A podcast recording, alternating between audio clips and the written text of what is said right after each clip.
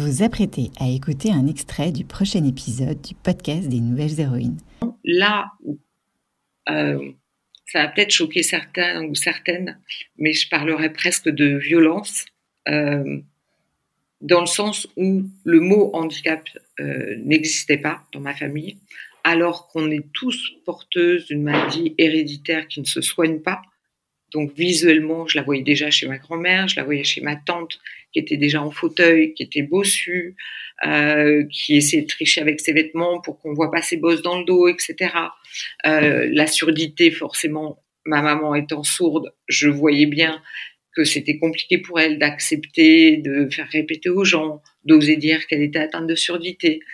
Euh, tout était fait en même temps de manière tellement discrète et, et que c'était insuffisant, euh, mais suffisamment lourd à porter comme une espèce de secret de famille où on ne doit rien montrer à l'extérieur ni à l'intérieur. Et ça, ça quand je parle de violence, euh, psychologiquement, j'ai trouvé ça très dur.